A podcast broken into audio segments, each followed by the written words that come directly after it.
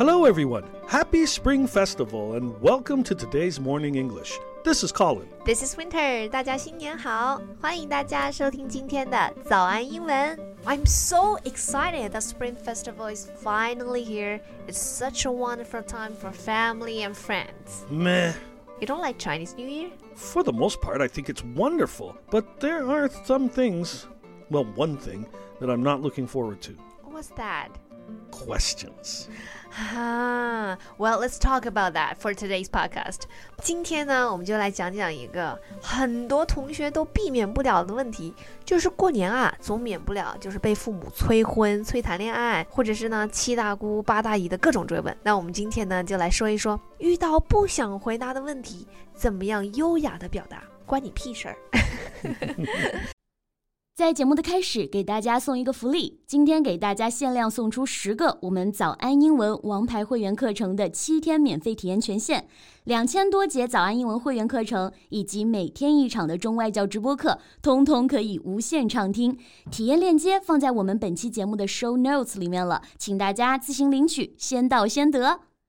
So, what kinds of questions do you have a hard time dealing with?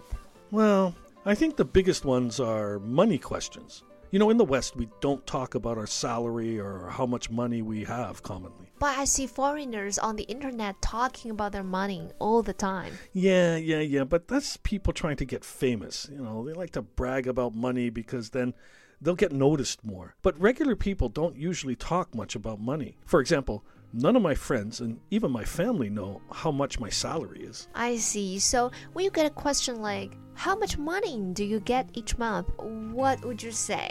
那如果真的有人直接问你，哎，你每个月挣多少钱啊？你怎么办呢？ Well, it completely depends on who's asking the question. When I can, I will try to deflect the question. 啊，deflect, D E F L E C T, deflect, right? Yeah. deflect something 就是说转移、移开，deflect the question 就是转移话题。 Yeah, yeah. Hmm, I might say, well, my salary changes every month depending how much I work. Hmm, or, it's not a lot, but I do okay. I try to say anything that will let me not answer the question directly. You said it depends who asks. How is that different? Well, if a native English speaker asks me, I will say, that's none of your business. Isn't that rude? Well, you can say it in a friendly way, like, hey, that's none of your business, you know? But usually the way I say it is rude. Um, but if, if they're from a similar culture as I am, they know they shouldn't ask. 啊、i see, that makes sense. 就是如果大家都是同一种文化，其实就了解外国人啊，对这些个人信息呢是比较呃比较注意的。像我和 Colin 啊，我们就不会互相问你挣多少钱，对吧？ Yeah. now, another way to say this is um, that's not your concern, or it really doesn't concern you, which I suppose isn't as rude, but it's, you know, much more formal. That's not your concern. 这不是你该关心的事儿。Mhm. 或者是 It really doesn't concern you. 这不需要你担心，这不需要你关心，对吗 Right. Okay, so what about Chinese people? Well, if they're asking in English, and especially if they're younger, I will deflect or explain to them that most foreigners don't tell people that information as we consider it personal.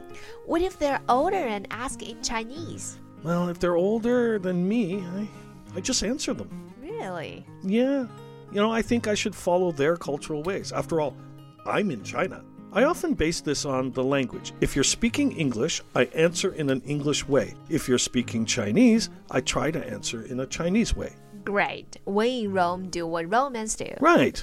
So, what are some other questions that can make you feel a little uncomfortable? Well, you know, the other personal ones. Like, are you married? Well, uh, for me, that's okay. But I'm older than most people here uh, that are not married. And so when I answer, I will get the question, When will you get married? 你啥时候结婚呢？ right. or worse, why aren't you married yet?